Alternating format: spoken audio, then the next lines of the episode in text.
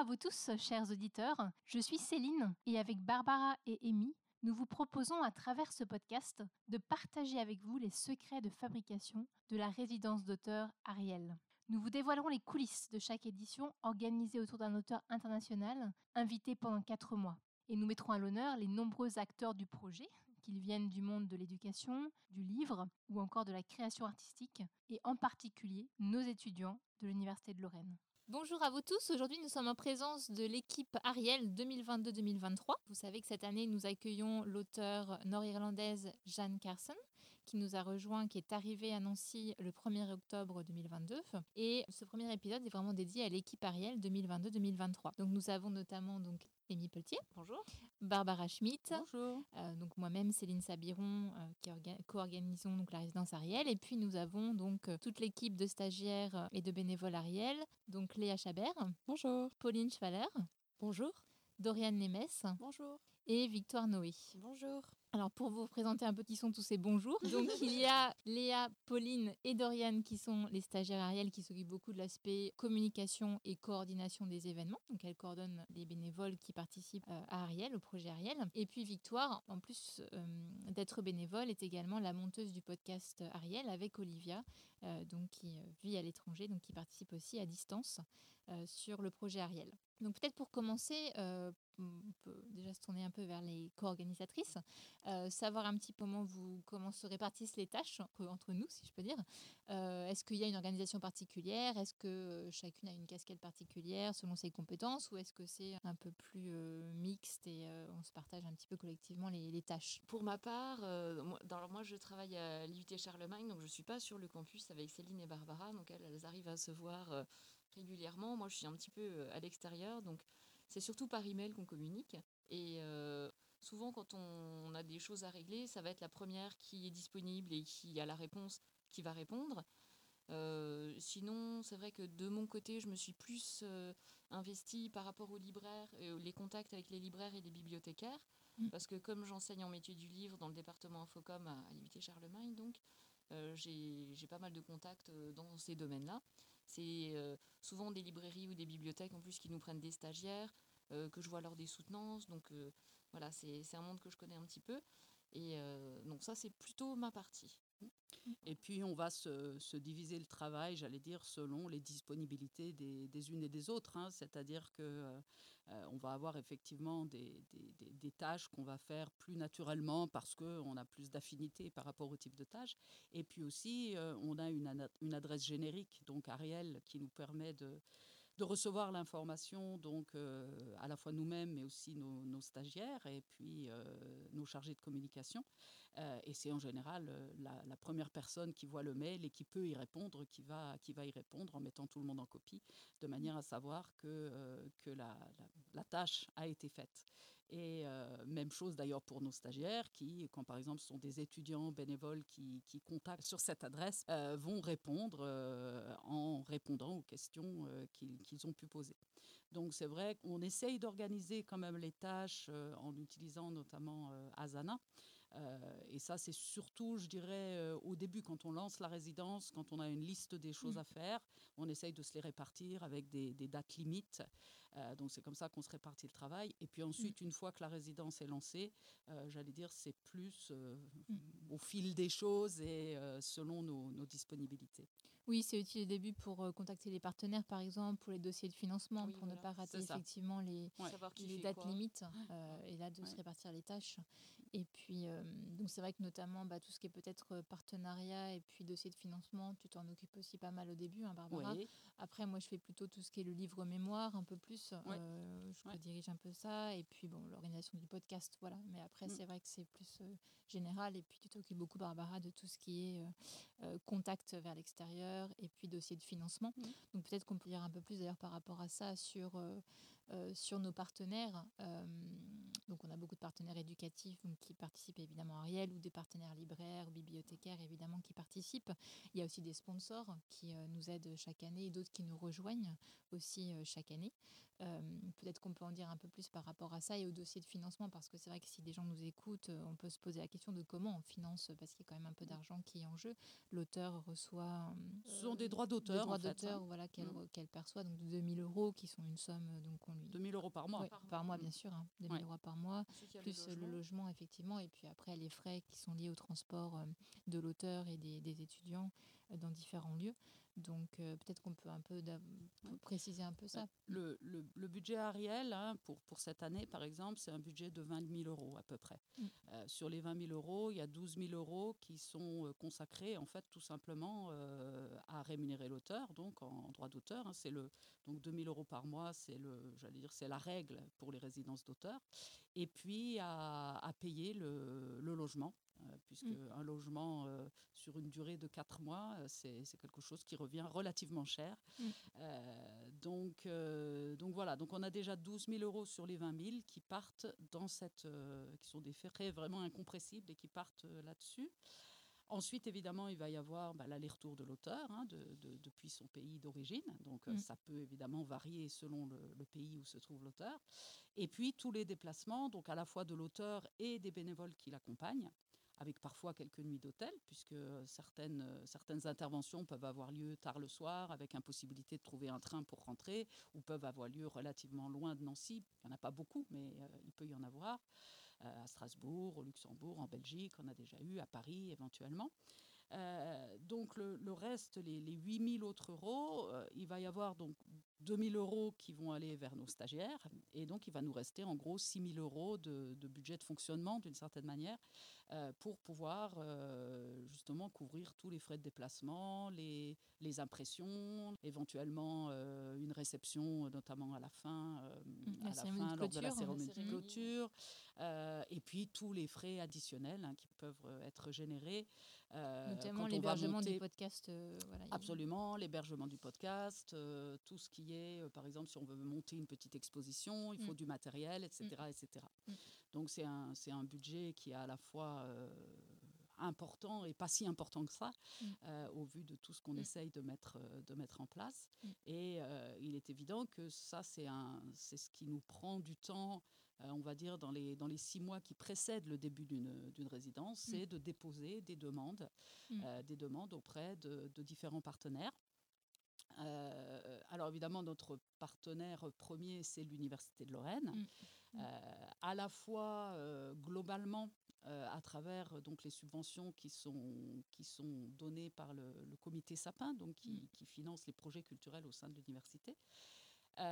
et également au niveau de plusieurs composantes, donc mm. l'UFR Arts, Lettres et Langues Nancy, l'IUT Nancy Charlemagne et également l'UFR Lansade mm. qui va accueillir les, notamment les ateliers d'écriture de chaque auteur. Donc ça, c'est notre premier sponsor, j'allais dire, mm. interne, mais premier sponsor. Et puis, historique, euh, voilà, exactement. Mm. Alors on a, on a eu pendant, euh, pendant deux ans euh, un partenariat également avec la DRAC et la région Grand Est. qui n'a malheureusement pas pu être reconduit ces deux dernières années, en tout cas au niveau de, de la DRAC. Et euh, ça a été remplacé cette année par un financement au niveau du Centre national du livre, mmh. donc le CNL. Mmh mmh Et puis, on a les partenaires, euh, j'allais dire, régionaux, locaux, donc euh, la métropole du Grand Nancy, hein, qui a toujours été partenaire d'Ariel depuis, depuis le tout début.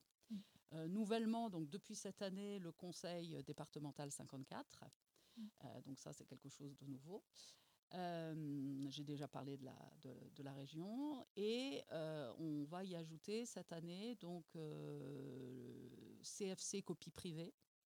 Mm. donc, qui, qui, finance un certain nombre de, projets culturels et qui a accepté de, de, financer Ariel mm. cette année. Et puis, une subvention également du British Council mm. qu'on avait sollicité donc, au vu de la, de la nature de la résidence. J'espère n'avoir oublié personne.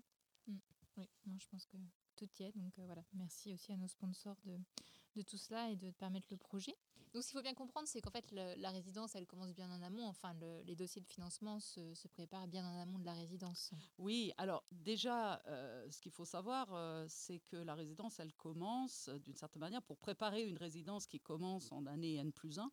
Euh, on va la commencer à l'année N, un an plus tôt. Alors déjà avec un appel à candidature. Donc on va, on va lancer un appel à candidature qu'on va essayer de relayer euh, au maximum. Alors si par exemple l'année dernière on avait choisi euh, d'inviter un écrivain ou une écrivaine anglophone, euh, on a donc essayé de, faire passer par le maximum de réseaux possibles cet appel à candidature, notamment à travers les maisons d'édition, à travers enfin, tous les contacts qu'on a pu avoir.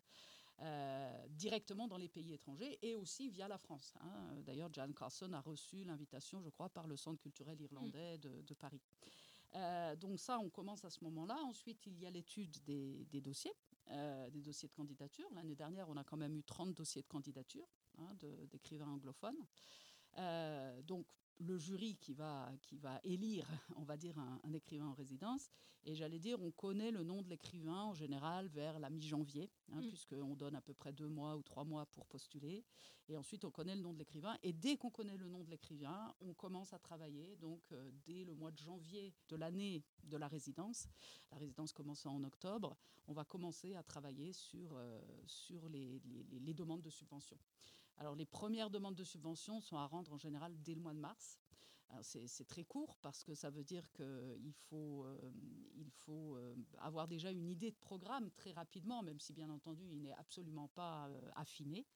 Et pendant toute la période entre le mois de janvier et, le, mois de, le mois de juillet, c'est effectivement surtout sur ces dossiers de subvention qu'on va, qu'on va travailler, tout en travaillant en même temps sur, euh, j'allais dire, les comptes rendus et les retours sur la résidence précédente, puisqu'il mm. faut toujours euh, Avec la publication du livre mémoire aussi. Alors, non seulement ça, euh, plus justifier, auprès des, les, les, voilà, auprès des sponsors les, ce qu'on a fait avec l'argent qu'ils nous ont donné. Mm. Mm. Donc, c'est vrai que ça prend pas mal de temps. D'accord, oui, merci beaucoup. Peut-être que donc on peut, on peut comme c'est la, la, présentation de l'équipe et de l'année 2022-2023, peut-être présenter un petit peu aussi ce qui va être fait. Euh, les événements qui vont être organisés. Et peut-être que là, on peut se tourner vers euh, les, stagiaires et bénévoles. Alors après avoir présenté la nouvelle équipe Ariel 2022-2023, euh, on aimerait bien savoir ce qu'il y a dans ce programme Ariel. Est-ce que vous pourriez nous en dire un petit peu plus? Eh bien écoutez, il y a beaucoup de choses dans ce programme, dans cette programmation. C'est vraiment très varié, très diversifié. On est dans un cadre universitaire quand même, donc il va y avoir des conférences, des séminaires où on va inviter des, académiques pour parler, échanger avec Jan. Euh, elle va également euh, faire des déplacements pour certains euh, festivals, comme le Festival des 12 000 signes, un festival de, de nouvelles nancéens. Mm. Et la manifestation des lectures en Europe organisée par l'ONIC de Strasbourg. Et également la compétition Write a Story, également à Strasbourg. Là, c'était plutôt donc les manifestations grand public, de même que des interventions dans des librairies ou des médiathèques, mais il va y avoir également des interventions en public plus scolaire. Et je vais laisser la parole à Léa pour vous en parler. Oui, c'est ça. Alors, comme Pauline l'a dit, le, projet Ariel, il, essaye vraiment de toucher tous les publics. donc, on est vraiment diversifié dans ce sens-là, dans le, type d'intervention qu'on propose, le type d'événement accessible au public. Donc, comme elle a dit, il y a des événements un peu plus académiques, un peu plus universitaires. Euh, des interventions dans des librairies qui vont toucher du coup un plus grand public. Euh, c'est notamment là qu'on aura besoin des, interprètes, euh, donc pour toucher un public français qui ne parle pas forcément anglais. on aura aussi, donc comme elle l'a dit, un, public plus scolaire en essayant d'organiser des interventions, des ateliers d'écriture auprès d'étudiants et d'élèves dans les collèges, dans les lycées. donc voilà, au niveau de, de la tranche d'âge, c'est très divers. On essaye de toucher tous les publics. Euh, et c'est ça qui est intéressant avec ce, ce, programme-là euh, cette année. C'est vraiment quelque chose de, de, très diversifié en termes de, d'événements, donc euh, qui soient universitaires, qui soient plus grand public, qui soient plus scolaires. on essaye voilà, de, toucher un maximum de personnes et en espérant que, que ça marche. Voilà, avec différents publics, différents types d'événements et différents lieux, puisqu'effectivement, vous l'avez dit, euh, il y a des choses qui se passent à Nancy ou Metz, euh, mais également bien au-delà, euh, à Bar-le-Duc par exemple, à Pont-à-Mousson, à Saint-Dié, à Mulhouse, à Mulhouse exactement, à Strasbourg, mais également à Paris, puisque mhm. Jan Carson va intervenir au Centre culturel irlandais de Paris deux fois lors de cette résidence. Mm. Et sachant que certains événements, je pense aussi à la journée par exemple d'études euh, qui aura lieu le 18 novembre à l'Université de Lorraine, va être retransmise, elle va être enregistrée et retransmise euh, en, direct. Donc il y a aussi des événements pour ceux qui ne sont pas, euh, qui, qui regrettent de ne pas pouvoir vivre dans le coin ou autour de Paris ou de ne pas pouvoir se déplacer, qui pourront suivre aussi certains événements à distance. Donc c'est intéressant de bien suivre le programme, de bien aller sur le site Ariel univ-lorraine.fr euh, afin de, bien prendre connaissance en fait du programme et de voir en fait à quel événement euh, vous allez pouvoir participer. Je ne sais pas s'il y a autre chose que qu'on aurait oublié que vous voulez dire par rapport. Il y aura une cérémonie de clôture qui n'est pas sur euh, le programme encore, mais qui aura lieu fin janvier. Je crois qu'elle a été déjà programmée il y a déjà une journée. le 28 janvier. Mais par contre, en parlant de public visé, euh, j'ai oublié de mentionner, et c'est pourtant très important, euh, Jan Carson va aussi intervenir avec euh, des animateurs de résidence pour seniors, ce qu'elle a l'habitude apparemment de faire, comme elle travaille sur la mémoire. On a d'ailleurs un autre projet qui se profile avec une orthophoniste et une photographe spécialisée dans les photographies de famille mhm. pour travailler et écrire des petits textes en collaboration avec des étudiants ou des élèves sur ces photos de famille pour travailler avec les personnes âgées autour euh, de la mémoire et faire euh, travailler les fonctions cognitives des personnes qui ont des problèmes de mémoire. Et euh, Jan devrait également intervenir auprès de mineurs isolés. Donc on est vraiment en train d'essayer de cibler des publics très divers, très variés dans d'autres événements très spécifiques. Mmh. Toujours en lien évidemment avec les compétences de l'auteur et puis ce, qui ce qui la passionne. Et c'est vrai que tout ce travail de mémoire, c'est vraiment quelque chose qu'elle fait également dans son pays, à Belfast en Irlande, où elle, elle travaille effectivement avec des communautés déjà un peu spécifiques euh, puisqu'elle est Community Arts Facilitator. C'est son, son métier en, Irlande. Ce qu'on euh, ressent aussi dans ses écrits, euh, mhm, mhm. parce que la question de la mémoire intervient dans plusieurs de ses postcard stories, mhm. par exemple, et tout le travail communautaire est aussi au cœur de son prochain roman qu'elle est en train d'écrire.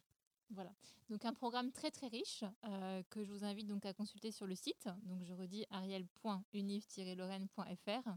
Euh, évidemment, connectez-vous sur tous les réseaux sociaux, euh, LinkedIn, Instagram, Facebook, Twitter, euh, et puis bien sûr YouTube, la chaîne YouTube, où des, choses seront postées également pour vous tenir au courant et pour participer ou pour venir assister tout simplement à les résidences Ariel 2022-2023.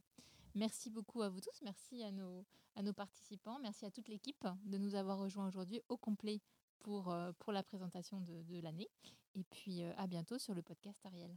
Si vous avez aimé cet épisode, n'hésitez pas à en parler autour de vous. Vous connaissez sans doute des gens que ce podcast pourrait inspirer ou à qui il pourrait être utile. N'hésitez pas aussi à nous écrire s'il y a des thématiques ou des questions que vous avez sur Ariel. Nous pourrons peut-être en faire un épisode ou tout simplement pour nous donner des feedbacks.